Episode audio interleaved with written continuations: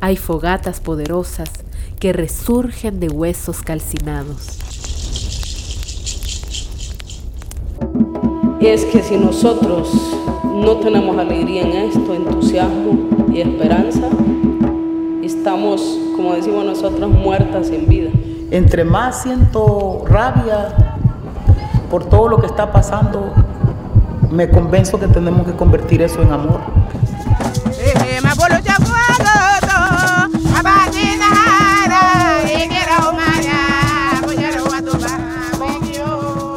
Bueno, bienvenidas y bienvenidos y bienvenides nuevamente a un cuarto capítulo de este fabuloso podcast que he escuchado a nivel mundial.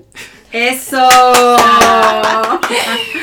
a mis compañeras que por fin están aquí, estamos convocadas para hablar, para conversar y les doy la bienvenida.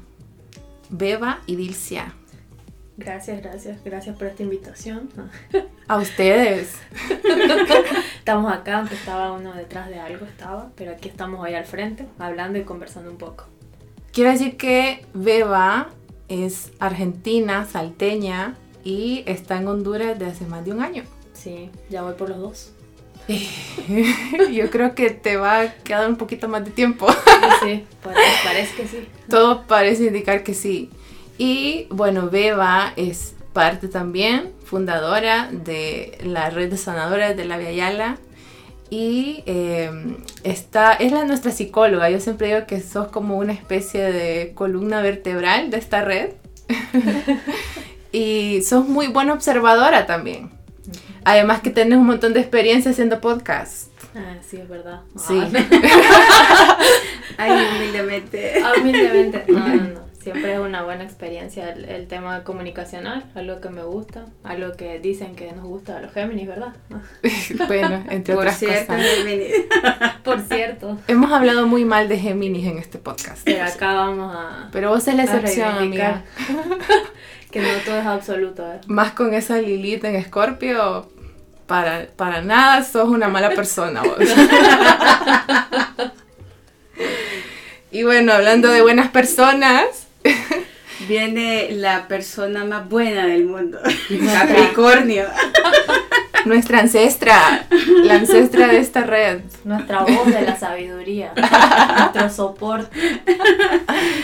Sí. Eh, pues para mí es un gusto estar en este programa. Eh, a mí también me ha gustado mucho el tema de la comunicación, solo que como la típica Capricornia estoy en, en muchas cosas y al final pues hay que priorizar, ¿verdad? Entonces realmente es muy importante poder conversar entre nosotras, analizar y, y cuestionar para ver por dónde vamos y, y, y hacia dónde va ese camino de la sanación, que es lo más importante en la vida de las mujeres.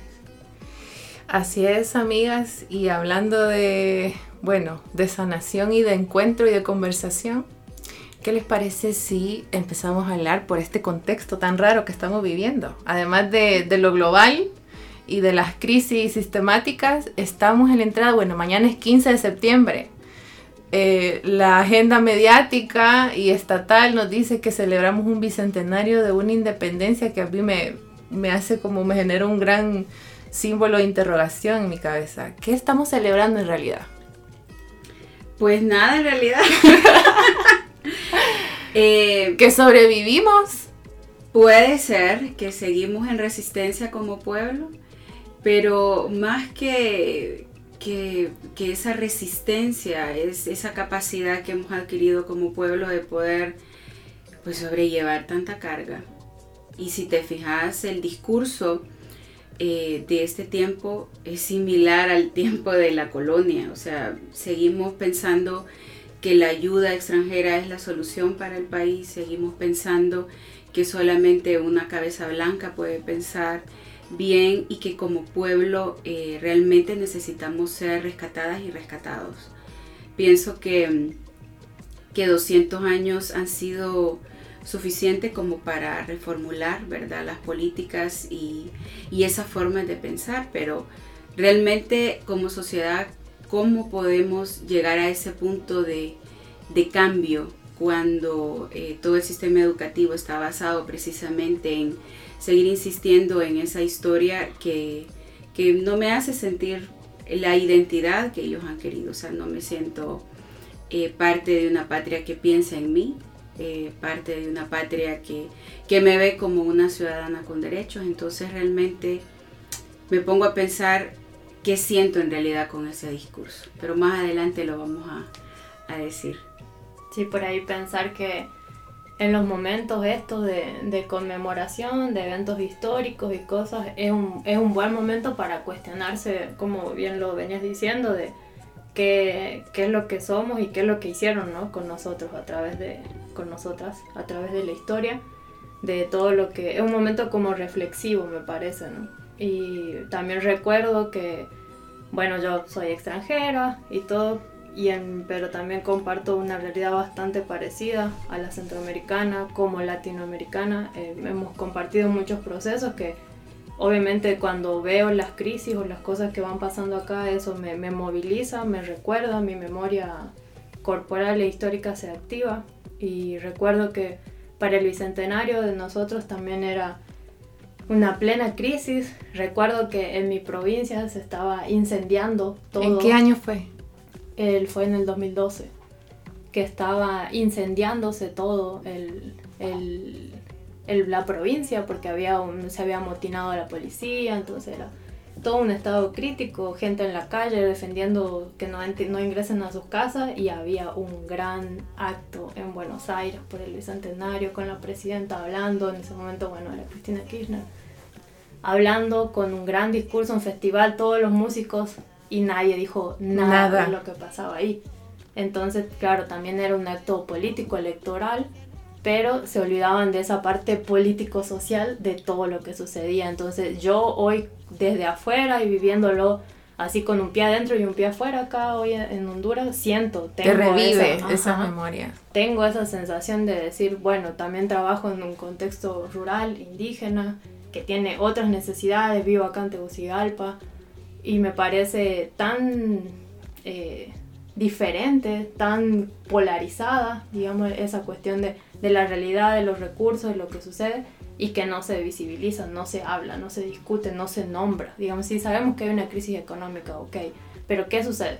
Sabemos que hay crisis de violencia, pero ¿qué sucede en los territorios? ¿Qué pasa? O sea, no se habla de eso, entonces difícilmente se pueda problematizar y construir un proceso de memoria si realmente no se, no se pone, digamos, eh, con las palabras que corresponde a hablar de eso a la hora de, de pensar el bicentenario, ¿no? Como eso de pensar los héroes, de pensar toda la historia. Claro.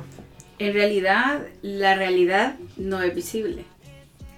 Y es precisamente en el país que vivimos, que la realidad de los pueblos, eh, y más de los pueblos indígenas, nunca ha sido una prioridad, nunca ha sido visible.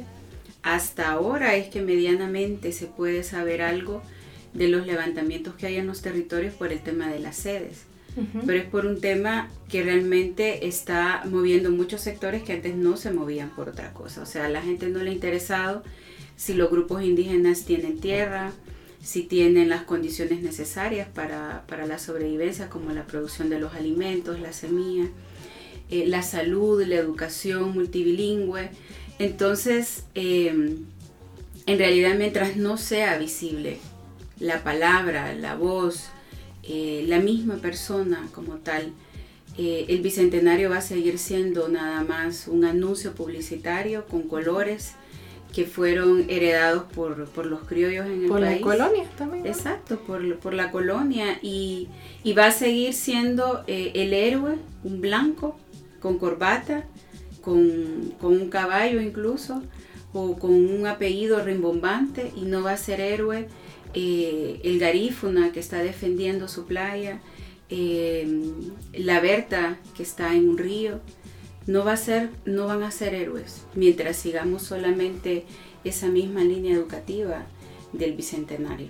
Claro, es como el proceso colonizador sigue, no se detuvo hace 200 años, esa es como la gran mentira que nos han implantado, ¿no? Entonces, en unos países como México, Argentina, lo hicieron antes, o sea, su independencia, entre comillas, que no fue otra cosa que la herencia a los criollos, a los hijos de los colonos.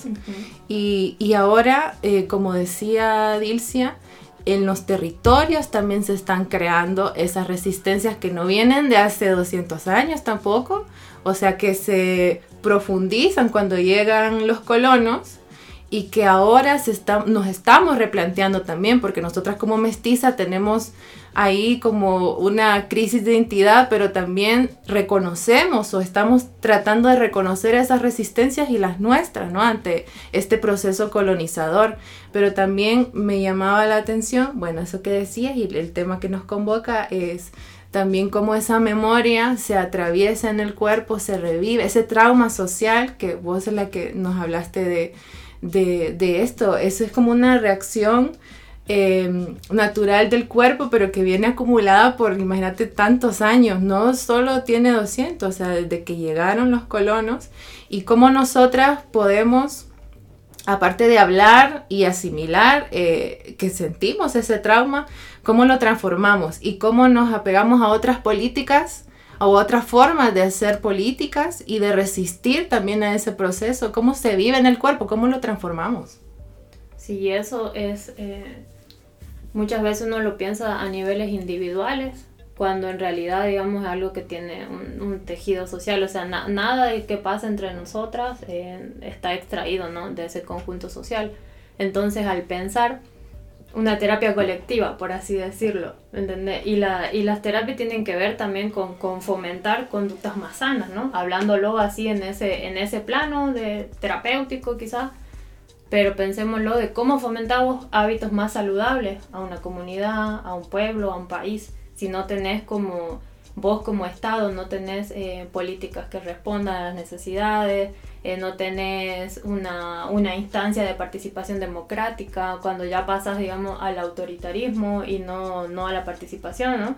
Por ejemplo, pienso en, las, en los vetos que se puso, bueno, a cuestiones como el aborto, a cuestiones que vos como Estado no puedes no decir que no puedes discutir. La libertad de expresión, precisamente. Claro. O sea, como esa violación sistemática, ¿no? A todos los derechos.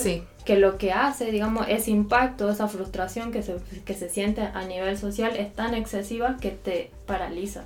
Entonces, por ahí veo que hay mucha gente que te termina descreyendo en los procesos democráticos y lo que hace es fomentar, sí, que los militares manejan mejor el país, que que nos pasa, ¿no? Yo siento, en Argentina pasa eso, pero la cosa es como vos me preguntabas, ¿cómo lo transformamos? Y la verdad que se necesita ese cambio estructural, ese cambio estructural de política, por empezar, de que no podés, del sistema en sí de participación. Eso es como bien, bien cuestionado, ¿no? Y también el hecho de poder organizarse. O sea, hay, hay tanta represión a niveles, o sea, pensemos, ¿dónde los estados, no solamente el estado de Honduras, sino los estados, ¿dónde ponen su capacidad de fuerza? Ponen, por ejemplo, en reprimir las protestas, ¿verdad? Porque esas protestas, esas organizaciones sociales son mensajes de, de salud de la sociedad porque están reclamando, eh, problematizando lo que sucede y sabe lo que quiere, exige otra cosa. Entonces pensar en procesos participativos, democráticos, mejores, yo creo que es una forma de transformación. Ahora es como, cómo salís debajo del, del garrote ¿no? de que hay en esos procesos de, de organización social. Yo creo que precisamente porque el país no tiene una política o una institución o lo que sea, ya, sea en, un documento o en una práctica, Honduras realmente nunca ha visto el tema de la salud mental como, como una prioridad. Y particularmente pienso que mientras el país como tal no vea em, este problema como algo que se debe de enfrentar como una prioridad para que la gente pueda pues tener esa incluso sensación de que, de que vive en un país donde las condiciones pueden mejorar, donde puedes pensar, donde puedes hablar. Em, mientras no lo vea el mismo gobierno, sea, no, no van a pasar esos cambios estructurales. Si tenés un pueblo que demanda mucho, eh, es un pueblo que, que, no te va a permitir eh, tener esos niveles de corrupción, por ejemplo, que ha tenido el país. Eh, un pueblo que piensa no va a permitir que se roben tanto el dinero, no va a permitir que te hablen de una forma tan cínica como lo hacen los políticos, que ya llegaron a ese nivel de decir cualquier cosa sin fijarse que pueden lastimar a las personas, que pueden herirlas cuando hablan, por ejemplo, de la forma en que se ha combatido el, el COVID, por ejemplo, o el tema de la violencia. La gente muere en este país por cualquier cosa y es como, como un número más y no ven esa parte humana de que te duele que un familiar aparezca en un medio de comunicación, que te duele que muere en un hospital porque no habían medicamentos. Entonces, cuando no es prioridad la salud mental, no va a ser prioridad absolutamente nada, porque no ven esa parte humana, no ven que son funcionarios públicos que deben de servir, sino que lo ven como un favor que le están haciendo a la ciudadanía. Y respecto a lo que vos decías sobre la represión, precisamente tenemos un gobierno que después del golpe de Estado se encargó de que no hables, de que no organices. Y a las personas organizadas, ya sean en patronatos, en organizaciones del movimiento social, en ONGs, en cualquier otra organización, te están colocando en un mismo nivel a través de, la ley eh, esta de las maras y pandillas y están colocando el movimiento social a ese mismo nivel de grupos organizados que delinquen. El enemigo público. Entonces, al final, toda la población se convierte en ese enemigo público que efectivamente dice Lisbeth eh, y que no realmente no estamos teniendo como una válvula de escape, porque igual ahorita que, se viene lo del 15, ¿qué es el recuerdo que yo tengo del 15 de septiembre después del golpe de Estado? ¿Saliste de palillona? Que salís, no, que salís a la manifestación, ¿verdad? Convocada por la otra parte, ¿verdad? Por la oposición al gobierno pero te reprimen a las 12 del mediodía. Claro. O sea, mientras están Eso después del golpe de Estado. Exacto, los bombazos en el Cerro Guanalaínez, en el caso de Tegucigalpa, salen las palillonas, se tiran los paracaídas, andan los aviones esos haciendo acrobacia, pero en el centro de Tegucigalpa todos los años hay represión después de un discurso. Incluso creo que uno de los años que ni siquiera el discurso se llegó y empezaron a tirar bombas, a meter gente presa y hubo una batalla, ¿verdad? En, el centro de Tegucigalpa. Mientras en el estadio está la gente vestida, está bien vestida, de azul o de blanco, celebrando una Con los aviones, los militares. Que no hay. Entonces, ¿qué nos genera al resto de la población? Que no estamos aceptando la independencia. ¿Qué, qué, qué llevamos, qué marca tenemos como pueblo? ¿Qué me genera? ¿Qué te genera vos, por ejemplo, Lisbeth, cuando, cuando llega un 15 de septiembre y estás viendo represión o estás viviendo la represión? ¿Qué te da a vos? Pues frustración, me da terror. Creo que también es otra cosa que hemos aprendido como a normalizar, que es este miedo eh, crónico que tenemos ante, por ejemplo, ahorita, además de, de lo que hablamos del bicentenario, estamos en año electoral en menos de tres meses vamos a tener elecciones generales y viejos fantasmas se, reactivan. Entonces eso ya lo habíamos conversado antes, es como una ansiedad que no puedes controlar, que el mismo cuerpo te dice, y, y, eso también, eso es lo que hemos aprendido de alguna manera en los círculos de mujeres, es aprender a escuchar el cuerpo, a escucharnos entre nosotras, pero a callar un poquito la mente o, esos pensamientos que te generan tanto miedo o pánico y aprender a escuchar lo que te quiere decir el cuerpo. Entonces si esa memoria latente, ese trauma, herida está ahí, entonces es, de voltear a verla, es por qué está sucediendo esto. Y con lo que decía vos, Dircia, también de, de que un pueblo que está preocupado por sobrevivir, porque no es de llamarlo de otra cosa, o sea, somos la viva expresión del fracaso neoliberal. Toda Latinoamérica, creo yo, pero Honduras se está llevando la peor parte, bueno, por procesos que ustedes ya conocen, pero también porque no nos ha tenido, o sea, no nos da chance ni siquiera de sacar la cabeza bajo la tierra, como dice Alfonso uh Celaya.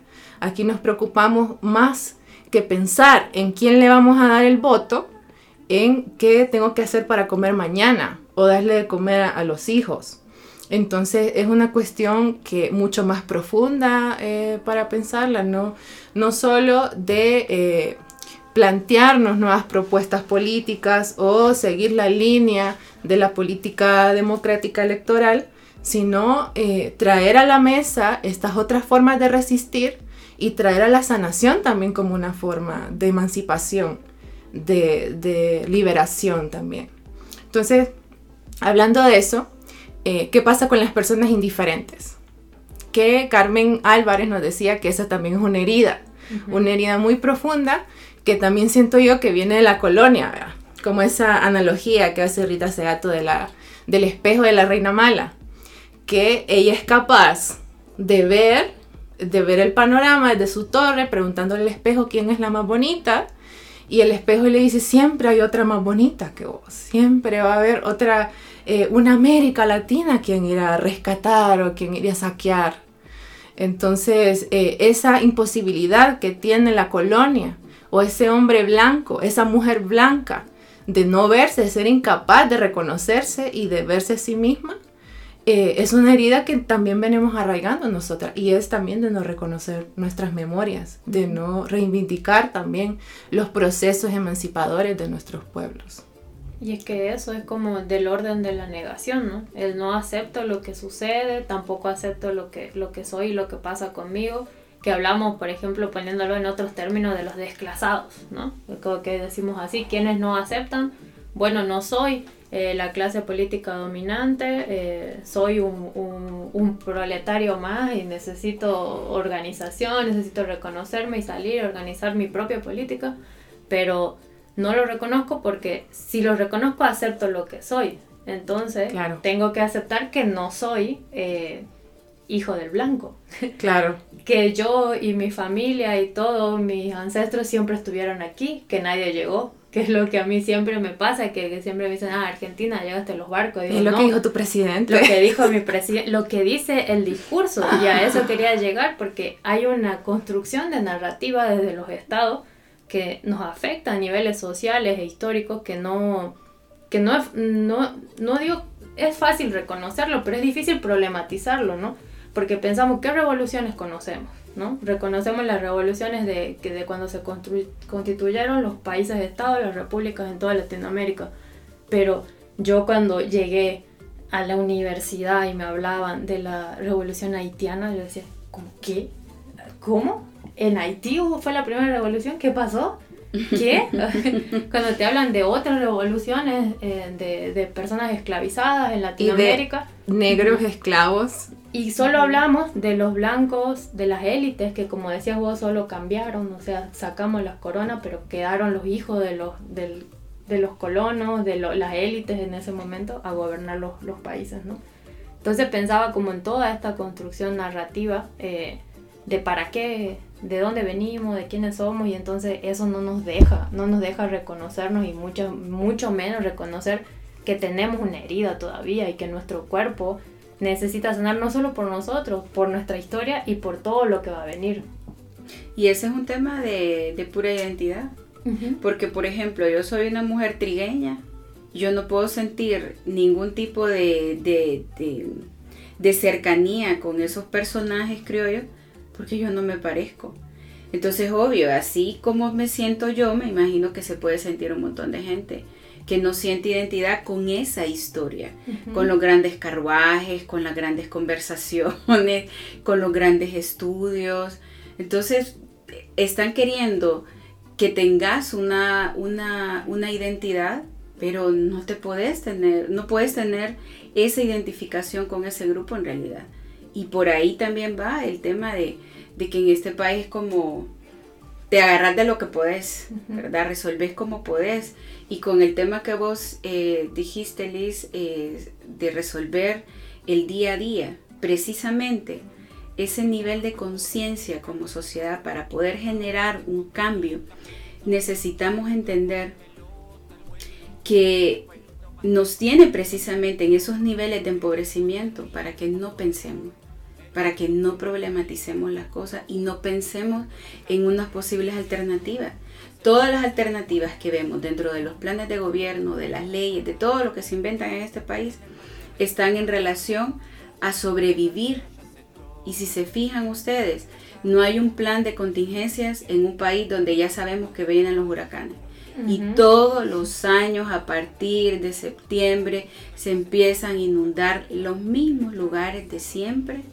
Se vuelve a sacar la misma alerta roja, se vuelve a aprobar aquel montón de dinero, se vuelve a hacer lo mismo y al final en septiembre vuelve la preocupación de las familias, en el caso de San Pedro Sula, de pensar que otra vez tienen que volver a moverse de su casa, que quizás entre el río, que, o sea, realmente no hay una solución.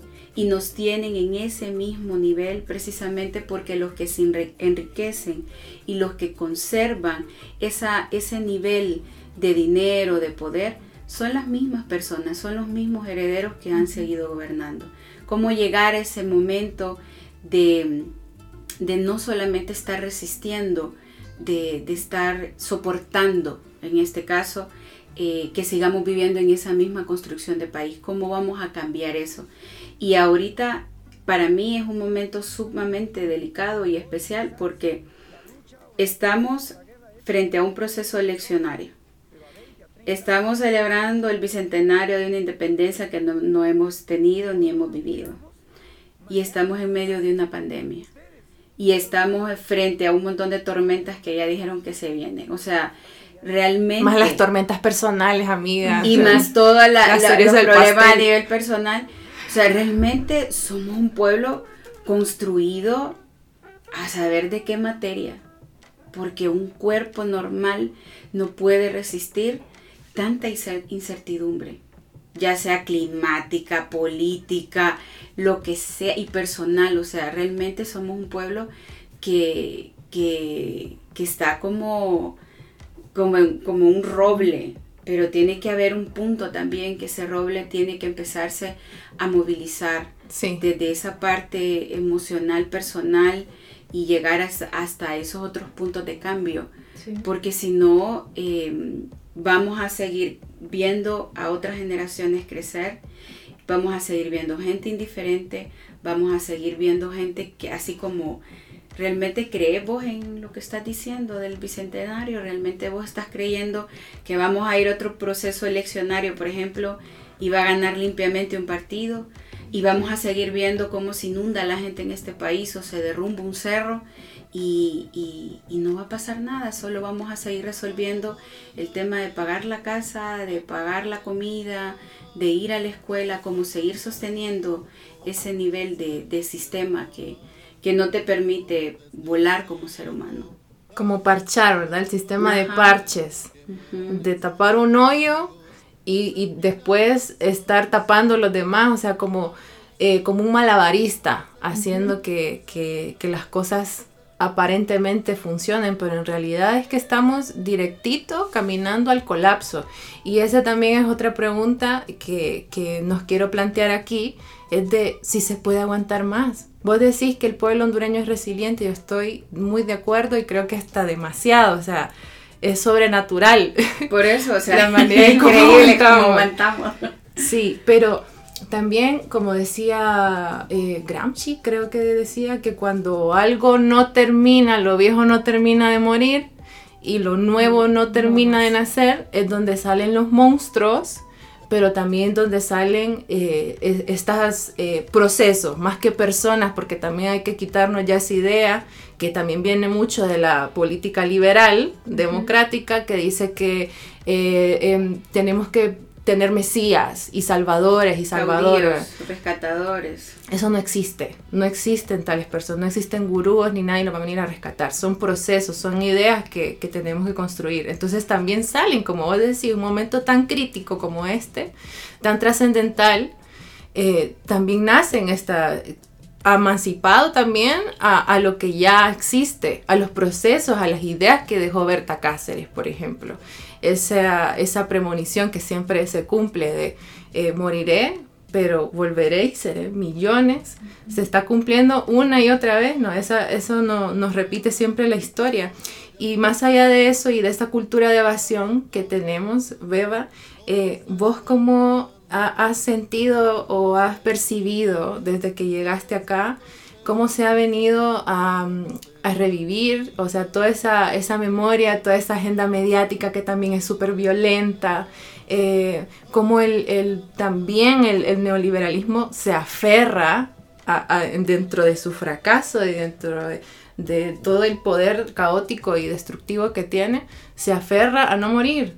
Entonces, eh, las personas en este país, eh, aparte que nos preocupamos todos los días por sobrevivir, por trabajar, eh, eh tenemos, consumimos todo esto, que es todo este contexto eh, tan caótico. ¿Y cómo has notado vos que, que, hemos tenido esos niveles de cambio? No sé si, si me voy a entender, pero es como me, me, interesa saber cómo lo notan personas que vienen de afuera, aunque con contextos más o menos similares, pero aquí, ¿cómo es posible eh, que sigamos aguantando tanto? ¿Cómo lo expresamos todo, toda esa frustración y ese agobio? Para mí, mira, hay como una, un nivel de relación bien importante en todo lo que venían diciendo, que, que, que un poco a, a la respuesta de tu pregunta, porque yo conocí a Honduras por su cuestión de resistencia, ¿no? Obviamente conocí Honduras y todo por la historia de Berta Cáceres. Yo también vengo de, una, de un territorio en disputa, de luchas organizadas, y Berta es para nosotras un, un referente, una referente muy importante. Uh -huh. Conocía por eso. Cuando llego acá veo que hay eso, ¿no? Berta fue, tiene semillas por todos lados, ¿no? Digo, pero ¿qué tanto se sabe de todas esas luchas, ¿no? De todas esas organizaciones también sentí que digo, bueno, acá hay como una cuestión de la resistencia, todos aguantan, pero ya después de un momento empecé como, como a sentir que había como cierta romantización también de lo que es aguantar, soportar, claro. sí. sacrificarse. Que todos, si, si nos sacrificamos todos, si aguantamos todo, está todo bien, entonces ahí ya como que me empezó a incomodar un poco la idea de, de o esa idea de cómo la vivía acá del soportar. Sí, y pensaba, el aguante, digo, amiga, es nocivo puede ser es que eso, porque una cosa es decir, no, no puedo aguantar todo. Yo como, no sé, pienso en, en, las defensoras de toda la costa norte. Esas mujeres cuánto aguantan, desapariciones, ataques. Le estoy hablando de cosas que yo vi en el último año, seguramente históricamente. Pff, eh, aguantaron muchísimo, ¿no? Sí. Pero pienso, eh, nos preguntamos por, por cómo esas mujeres soportan todo lo que soportan, de la fuerza que tienen, las organizaciones, pienso, ¿no? Eh, y me parece que esa romantización del aguantar está sostenida por muchas cosas. Por un lado, la naturalización de decir, bueno, el Estado es así. La política es así. Los políticos son así, son así en todos lados. Entonces dejamos de, mm, de apostar por la, por la modificación de eso. ¿no? O sea, ya como, como ya está todo el mundo cansado, nadie va a luchar por cambiarlo. Entonces todas las, todas, no sé, se preparan como decía vos, la, la elección va a ser un fraude, seguramente. Eh, yo siento que, por ejemplo, pensamos algo que vamos a hacer, ah, no, es que en noviembre son la, en el trabajo, ¿no? en noviembre son las elecciones, entonces no planifiquemos nada para noviembre y diciembre porque seguro va a ser un cagal Honduras, digamos, entonces no se van a poder mover. Claro. Entonces, como esa naturalización del ejercicio de la violencia en, la, en las comunidades, para mí, digo, bueno, no es tanto eh, el mensaje de resistencia, sino el somos, eh, estamos en las condiciones para que se nos violente de esa forma. Entonces vi como esa otra cara de decir, claro, aguantan no solamente porque se puede, por las capacidades, porque, ah, pucha, ha tenido que criar tu espalda, pues, a, a, aguantando todo, sino también porque sabes que el gobierno te va a atacar constantemente. Entonces digo, no, no se aguanta solamente de gusto o eso, sino porque vos decís como estabas así un palo tras otro, como que no te dejan sacar la, la cabeza de la, debajo de la tierra. Claro, o sea, no, no, nunca te vas a plantear cómo salir de eso, cómo superar eso, si nunca te puedes poner ni de rodillas, siempre va a estar con la cabeza adentro ahí, digamos. Claro, ni respirar un poquito. Uh -huh. Entonces ya digo, me parece que no es tan, tan bonita la idea de la resistencia. Eh, pensándolo desde ese lado, me parece que no falta, no sé, yo, yo siento que a mí me falta como conocer más ese proceso, ¿no? Yo siento que hay muchísima más indignación. Uh -huh. eh, yo he visto personas que están siendo perseguidas judicialmente desde hace años, como por ejemplo eh, las, las compas y los compas de la zona de la Unión Copán donde está la minera canadiense. y esas personas tienen años de estar en, proceso, ¿verdad?, de, persecución. Eh, a los garífonas también, que ya tienen varios añitos de, estar enfrentando desalojos de su propia tierra, que no, que no había llegado a tanto como por ejemplo eh, los casos ya de personas de la tercera edad que están siendo procesados por ese delito. Y y por ejemplo, em, uno de los juicios que se llevó a cabo con la gente de, la comunidad de Barra Vieja, que para mí fue uno de los procesos legales más fuertes, creo yo, porque em, fue toda una comunidad entera la que procesaron. Y, ahora con el tema de las sedes, sí estoy viendo más indignación, más rabia, eh, más gente se está atreviendo a hablar eh, de decir las cosas públicamente, de decirlo ante un medio de comunicación, de denunciar que el gobierno ya se pasó los niveles permisibles en esta sociedad en cuanto al, tema del despojo del territorio. Pero pienso que hace falta más indignación, que hace falta más rabia de otras personas que generalmente están encerrados en una oficina o en una casa. Y, pienso que esa forma de, no expresar esa indignación es precisamente porque el aparato gubernamental se preparó precisamente para eso. Ahora es más fuerte. Y yo recuerdo mucho la represión en el tiempo del golpe, que es como, como ese espacio-tiempo que se hizo en la historia de este país que cambió y transformó demasiado. La represión que vivíamos en ese tiempo no se compara con lo que se está viviendo ahora. los mecanismos para golpear a las personas, para agredirlas desde el Estado, las leyes que se han formulado después del, después del golpe son más duras. Entonces hay un miedo más más fuerte, pienso yo. Y a pesar de ese miedo, que personalmente yo también lo, sigo arrastrando porque yo veo una manifestación y lo primero que hago es ver cuántos policías hay, cuántas patrullas hay, si viene una tanqueta, si vienen los antimotines, si son eh, eh, un tipo de policía, incluso antes no teníamos una policía municipal, para empezar no existía, y después la crearon y después le dieron armas. Y ahora aparecen las tortugas ninja, ¿verdad? Todo lleno de, de, esos trajes fuertes para, para poder ir a, a, pelear con gente en el centro que vende mango, por ejemplo. A quitar a una señora que sobrevive porque vende chicles en el centro. Y esa señora, te aseguro que hace 15 años no enfrentaba a un policía, a un policía municipal con un traje de esos extrambóticos que se compran, ¿verdad? Entonces realmente sí estamos con una indignación, con una rabia, emocionalmente lo sentimos, pero el nivel de represión del gobierno está todavía más caótico, está todavía más fuerte, tiene más herramientas para poder decir que vos sos la mala, que vos sos el malo, cuando vos decís no estoy de acuerdo, con esto que está pasando en, este país. Entonces, ¿cómo traspasar esos niveles, una de indiferencia de la gente que no puede salir a la calle a protestar? Em, traspasar el miedo de que te maten o que te metan preso y te comparen con, una persona de una mara y una pandilla, eh, que también es otra forma de estigmatizar este otro eh, mundo, ¿verdad?, de, los jóvenes. Em, y cómo traspasar también eh, ese nivel de, decir dentro de tres meses aquí se viene un cagadal, van a haber protestas, va a haber fraude, va a haber esto. Emocionalmente, cuando presentaron las, eh, cuando hicieron el sorteo, ahí se me activó el cuerpo. El sorteo de las papeletas ah, que le dieron a Rix y todo. Antes no se me había activado el cuerpo. Antes estaba tranquila, si lo veía de largo el proceso y lo veía como... La veía venir a mí, pero no habías hablado con ella. Exactamente. Y ahora, cuando pasó ese suceso con, David Chávez, que agredió a varias personas eh, y lo dijo públicamente. Amenazó. Y que amenazó también públicamente. Para mí fue el inicio del, del fin, del caos, como decir, eso es lo que se viene. Hello, Entonces darkness. ya mi, ya, mi, ya mi cuerpo, ¿verdad?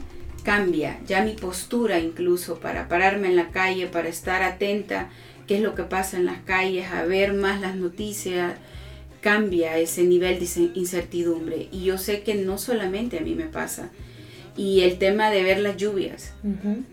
Vos has visto, empieza a llover 10 minutos y lo primero que pensás, pucha, que calles habrá inundado. O sea, no es algo ni siquiera natural en este país que llueva. Porque ya, empe- ya empezás a ver calles inundadas, carros que van solos. O sea, es todo un caos.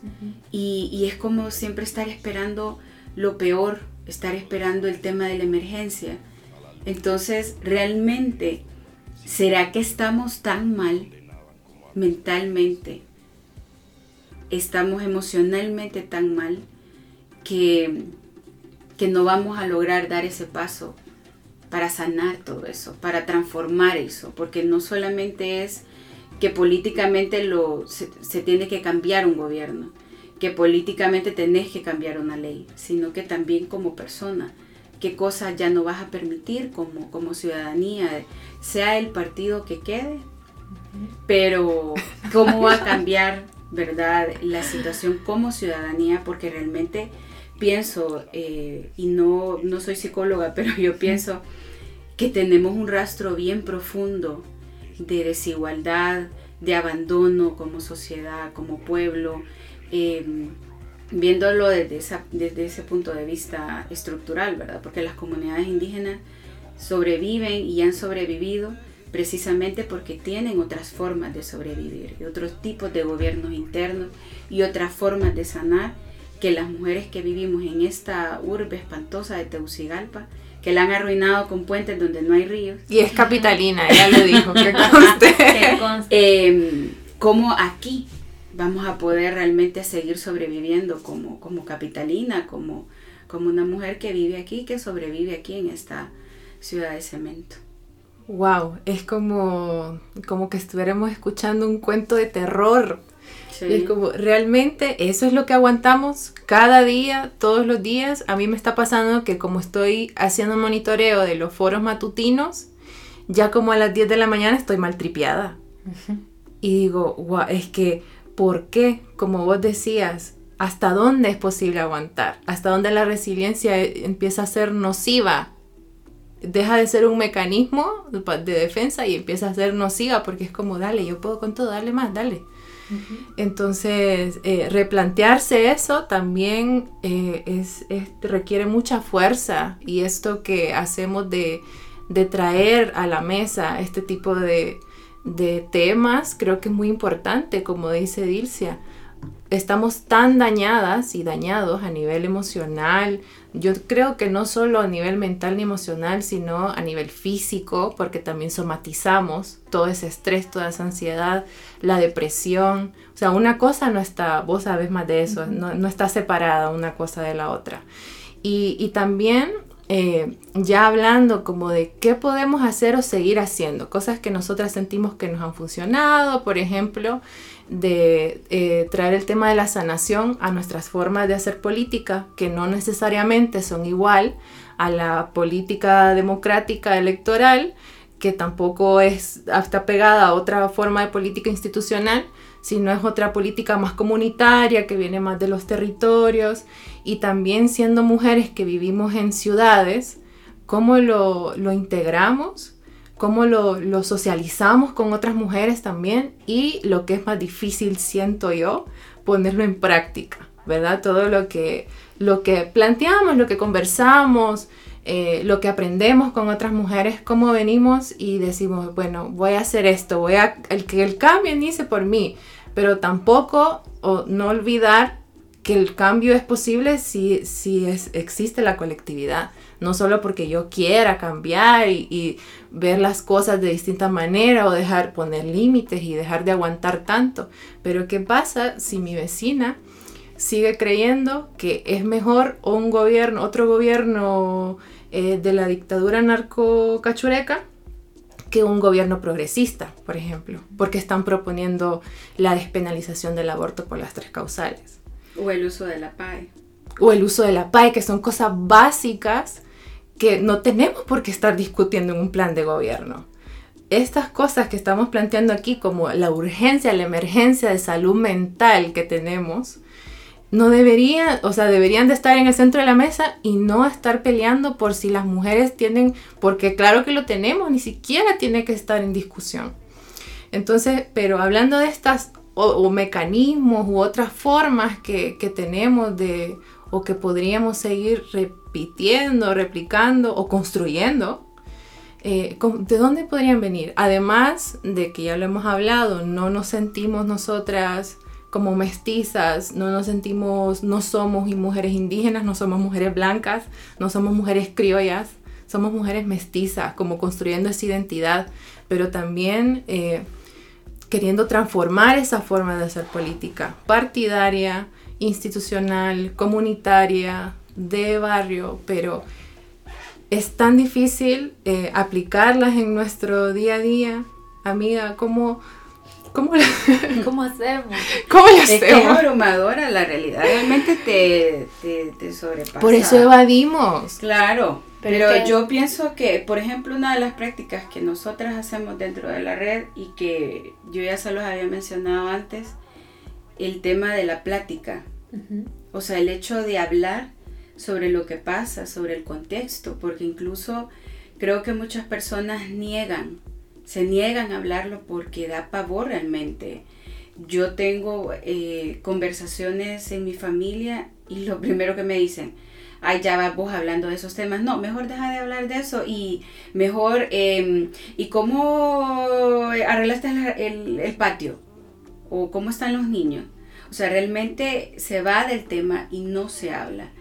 Y creo que para comenzar a, a, a sanar o a relajarte o a ver posibilidades, porque el tema es que aquí no hay una fórmula de cómo vamos a rescatar este país y de cómo vamos a, ir avanzando, pero pienso que se pueden ir haciendo como pequeños pasos para que medianamente empecemos a sentirnos un poco mejor, un poco más relajadas, un poco eh, como más con los pies sobre el suelo y, ir viendo hacia dónde va la, la cuestión es hablar, hablar sobre el tema, qué, qué sentís, qué pensás sobre lo que está pasando en el país, hablar sobre la pandemia y no solamente hablarlo eh, porque a la vecina le dio y me, dio, me da miedo que a mí me dé, entonces yo me voy a guardar en mi casa.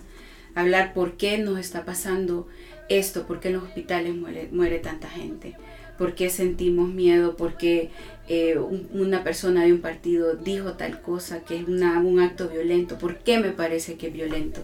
Como filosofar un poco porque nos, cuesta y creo que ese es un ejercicio mental que va a ayudar a, poder mm, como ir sacando no digo la palabra, pero... Aquí no hay eh, censura. Eh, pero creo que ese para mí es un inicio que dentro de la red ha funcionado mucho con los grupos, ¿verdad? Y entre nosotras mismas también, que empezamos a hablar nada más sobre los temas. Es que y empezar a hablar desde, desde lo que nos pasa, desde lo que sentimos, desde lo que pensamos, desde lo que vemos que sucede, ¿no? Con, con la compañera, con el vecino, con todo. Esa parte, digamos, de recomponer el lazo social, que eso siempre se, se destruyó, ¿no? Y es una, es una herramienta del capitalismo en sí, del neoliberal, todo. El romper esos lazos, el, lazos, el individualizar los problemas. Entonces, eh, todo se, se, remite a eso y se empieza como a tener respuestas adaptativas que tienen que ver con esto, ¿no? Que decíamos de negar que esto sucede, de pensar que no es un problema que, que me toca a mí porque a nadie de mi familia le pasa, sino empezar a tener como esa lectura más global, más, más colectiva de lo que pasa, de que los problemas, digamos, que cada uno tiene en su casa no son individuales, sino que son de todo un sistema social, político, que nos toca de diferentes niveles y ahí hay una cuestión también de que, por ejemplo, los grados de impunidad sostienen esas cosas. Por ejemplo, ¿qué pasa con los, con los, con los crímenes eh, de lesa humanidad? ¿Qué pasa con, los de, con, con, el tema de los femicidios? con, se normaliza, entonces como dicen, bueno, como no hay un otro, una ley, alguien que, que baje, digamos, línea sobre eso, entonces no es un problema, entonces eso no está bien, de alguna forma está justificado que se haga. Los niveles de impunidad hacen eso. En Honduras pasa mucho eso y pasa mucho a niveles de, de político, ¿no? De, ¿Cómo puede ser que haya eh, partidas presupuestarias, cosas para revertir crisis, por ejemplo, al inicio de la pandemia, que sean fondos que no se puedan auditar? Por ejemplo, que la, que la comunidad, que el pueblo no pueda saber qué se hizo con esa plata. Después salen hospitales falsos comprados que, que no están en ningún lado y es una necesidad grande. Y eso es como, ah, sí, es que así es el gobierno. A eso voy a los niveles de naturalización Sí. que están sostenidos por esos niveles de, de impunidad, por esos niveles también la religión, lamentablemente para mucha gente es una piedra angular, una piedra que, que los ayuda, ¿no? A sobrevivir a esto que decíamos, a esa fe de que después todo va a estar mejor. Pero lamentablemente a niveles como más eh, colectivos tiene también ese, ese otro lado de, de romanticemos el aguante, pero también, digamos, yo creo que mucha gente, eh, y lo vi, digamos, como en, en los territorios, para mucha gente la fe también la ayuda a organizarse. Entonces, esa la droga de la fe.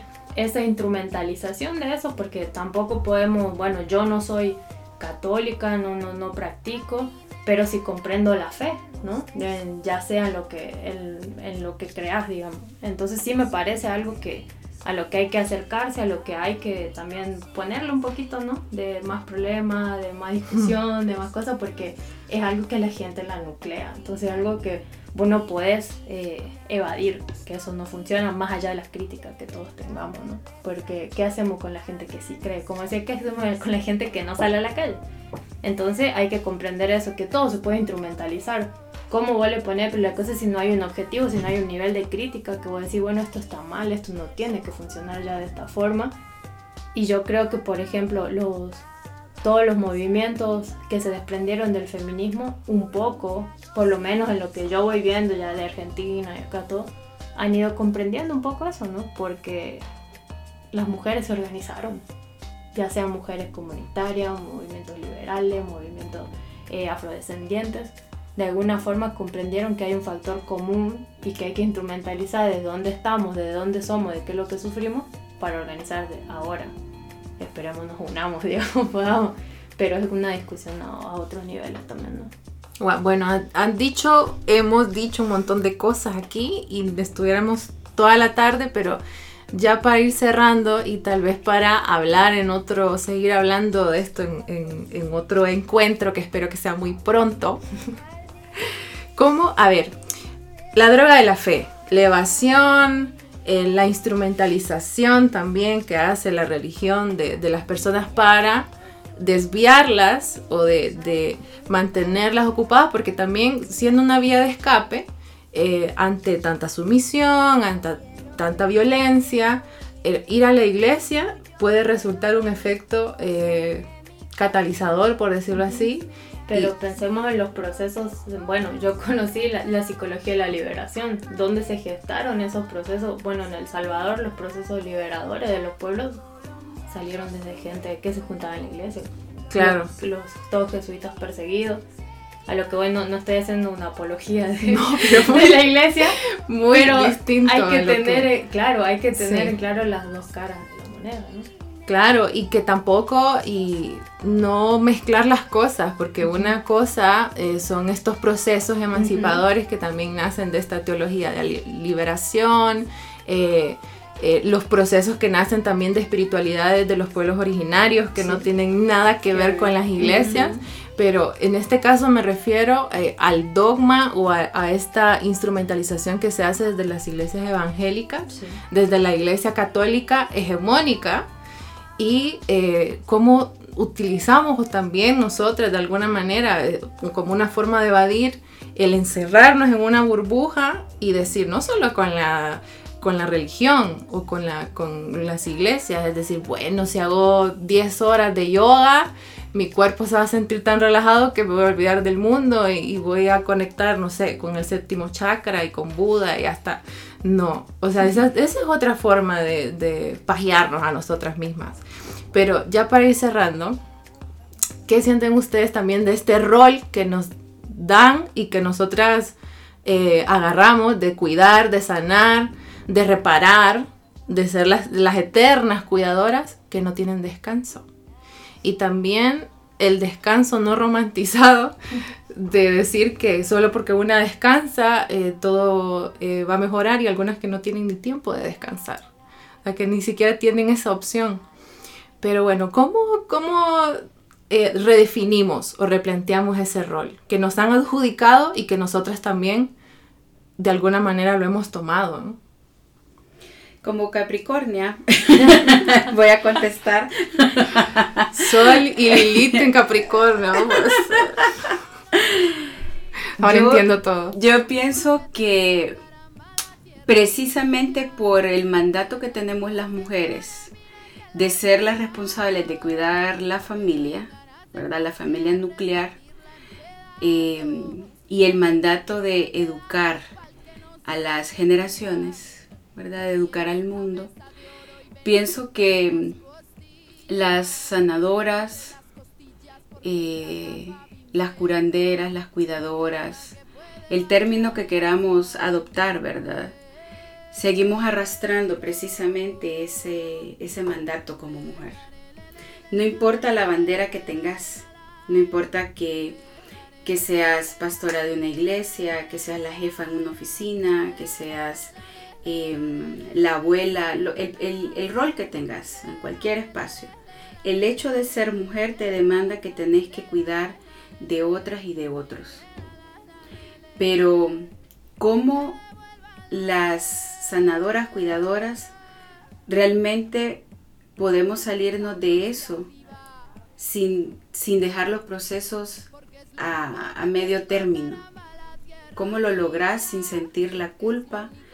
Eh, ¿Cómo logras eh, salir de, de esa cápsula? Porque en realidad es como, como ese encierro, esa, es esa cosa que nos ponen alrededor de mandato a las mujeres. ¿Cómo, lo, cómo te salís? Y precisamente como feminista es una de las de las cosas que yo me he cuestionado mucho porque yo soy una mujer adulta, no voy a decir, cuántos años, pero tengo 25. soy mamá de dos hijos, de dos hijos varones. Fui esposa durante 18 años. Soy hija que cuida a su mamá, a su hermana. Soy hija mayor, ¿verdad? Eh, ahora tengo una empresa hace como tres años. Entonces soy jefa también en una empresa. Y, todos esos roles que, que, que tengo alrededor me hacen sentir una presión horrorosa, porque hay muchas personas que dependen de mí. ¿Y cómo puedo yo tener tiempo para sanar? ¿Cómo puedo tener tiempo para descansar, para, para hacer tantas cosas que me gustaría hacer, sin descuidar a toda la gente que efectivamente depende de mí? ¿verdad? No solamente a nivel económico, sino que también depende en que yo le haga algo, lo que sea, un contacto, una, una llamada, porque yo conozco a una persona. Hay mucha gente eh, que me dice, por ejemplo, vos que todo lo sabes, vos que ah, conoces a medio mundo. Entonces, eh, cuando ya lo escuché muchas veces, dije yo, mmm, ojo con eso porque eso significa que un montón de gente a mi alrededor depende de muchas cosas. Y eso me genera un estado de estrés que si lo ves día con día es una cosa que enferma. Ajá, y la pandemia encima. Juan Orlando que no se va. Eh, los huracanes que ya vienen, el cambio, el calentamiento global que está a la orden del día, o sea, realmente estamos viviendo en un momento bastante fuerte, ¿verdad? Y yo particularmente estos meses para acá he sentido como, como un estrés súper fuerte, pero creo que todo eh, cae en el, en el tema de mi propia conciencia de cómo yo tomo conciencia de poder darme ese espacio para poder sentarme, para poder pensar, para poder escribir, para poder pintar, para poder bailar, para hacer esas cosas que realmente me van a servir a mí de descanso para poder estar con otras personas. Porque si yo no estoy sana, si yo no estoy bien, realmente no puedo hacer las cosas que hago por otras personas o que quiero hacer o acompañar a otras personas. Y creo que ahí es donde es el reto más grande, eh, poder em, priorizarme, priorizarme sin que se vea egoísta, priorizarme sin que se vea que, que soy una persona que no piensa en la demás gente. Y es el tema de la culpa. Y ahí vienen los mandatos, que vienen desde allá, pero eso es otro tema. Ese es otro episodio. Es que eso, son tan grandes los niveles de culpabilización y, de, y como decía, bueno, de estereotipo del rol de las mujeres, lo que nos toca hacer. Pero también, eh, bueno, comprendamos que la culpa se instaura si hay una falta a algo, ¿no? O sea, si estamos haciendo algo que va en contra del rol, entonces ya nos sentimos mal porque no estamos obedeciéndolo a aquello que nos dicen. Pero entonces también hay que volver la mirada a una misma, no desde el lado de la culpa, sino es decir, ¿por qué reproduzco lo que reproduzco? O sea, ¿quién me lo dice? ¿Que de verdad esa gente depende tanto de mí? O decir, ¿de verdad voy a seguir criando dependientes? Exacto. Entonces el cuestionar esos otros modelos, el decir, yo realmente, no sé, me pongo, yo no soy mamá, pero me pongo en mi lugar de hija yo a mi mamá yo le digo, por ejemplo, mamá, no, no, yo puedo, o sea, yo me lo puedo hacer sola porque, pero tomé conciencia de que no quiero que nadie dependa de esa forma de mí, ni que yo dependa de alguien de esa forma, ¿no? Entonces el poder cuestionarse qué es lo que queremos y qué es lo que no queremos volver a repetir, es, yo creo que es la, la clave y que también es un mensajito como bien trillado, ¿no? Porque no, no estoy diciendo nada nuevo, no estamos diciendo nada nuevo acá, pero la cosa es ejercitar ese discurso, ¿no? Decir, bueno, acá estamos hablando de eso y la verdad, ¿cuáles son los errores que cometemos? ¿De qué forma nos sentimos? ¿Por qué nos sentimos culpables como nos sentimos? Porque acá va la gente, le, acá en todo lado, yo lo que siempre me río cuando mando mensajes de WhatsApp a alguien, digo, preguntar, ¿cómo estás? Y te contestan, ¿qué están haciendo? Estoy sentada. ¿Cómo estás? Acá, acá estudiando, acá trabajando, acá esto. Nadie te dice, no, acá estoy, me, me siento mal, o el cómo está, no, no estoy bien hoy, o sí estoy bien, y, pero nunca completamos ese, esa introspección o esa cosa a cómo nos sentimos. Entonces nunca vamos a reconocer las cosas que nos están haciendo daño, por ende las cosas que ya no queremos. Y no, no es tampoco el mensajito este que decíamos eh, que vende de la sanación, de y todo lo demás, sino comprender que no es solamente el ponernos una crema con perfume y acostarnos a dormir y dormir plácidamente, sino también el poder arreglar estos problemas políticos, estas cosas de crianza, estas cosas de que ya no queremos repetir y esta, de educación sobre todo y decir que ya no somos eh, o ya no queremos ser las mujeres aquella del dicho ese de detrás de todo gran hombre hay una gran mujer, bueno, ya no, ya no somos las mujeres que estamos atrás, sino que de, decir ya no somos mujeres que solamente reparamos, sino mujeres que también podemos crear.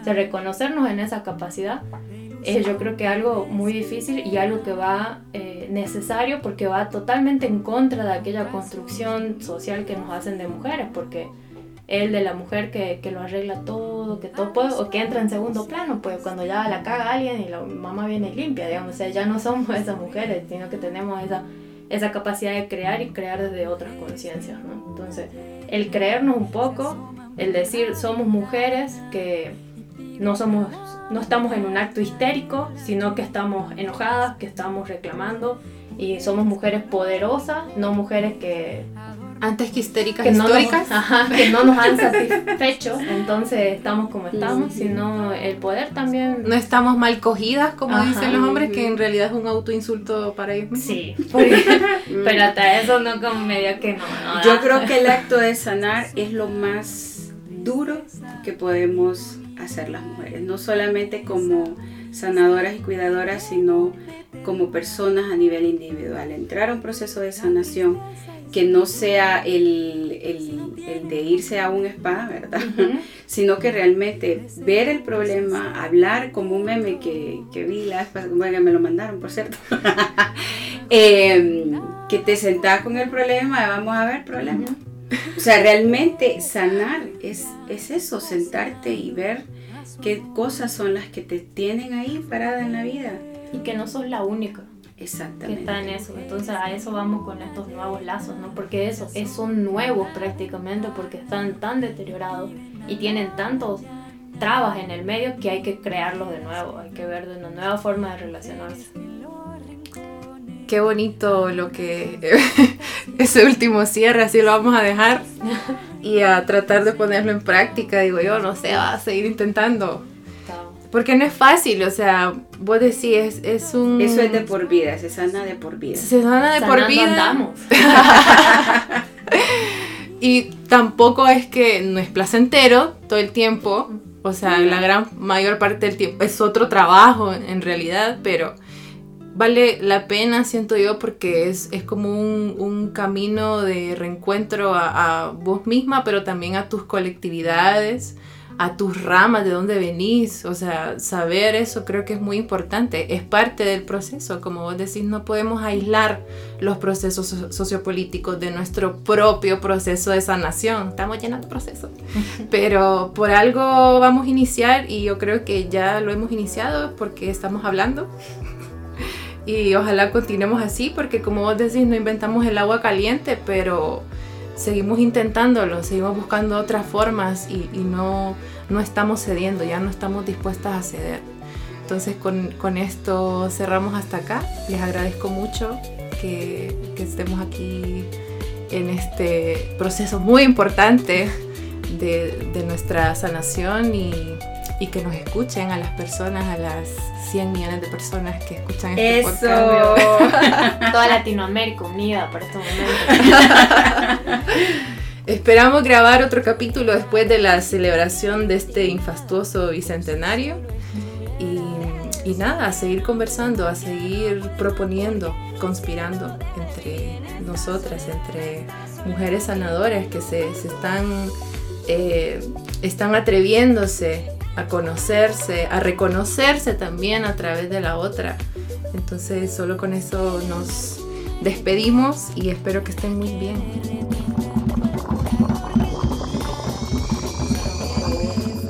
Experta en nada, porque no lo soy. No lo somos. Somos expertas en sobrevivir, amiga. Ajá, en eso. Somos La sanadora de nuestra propia historia. Es nuestra propia Ah, y la historia. y la historia. A ver.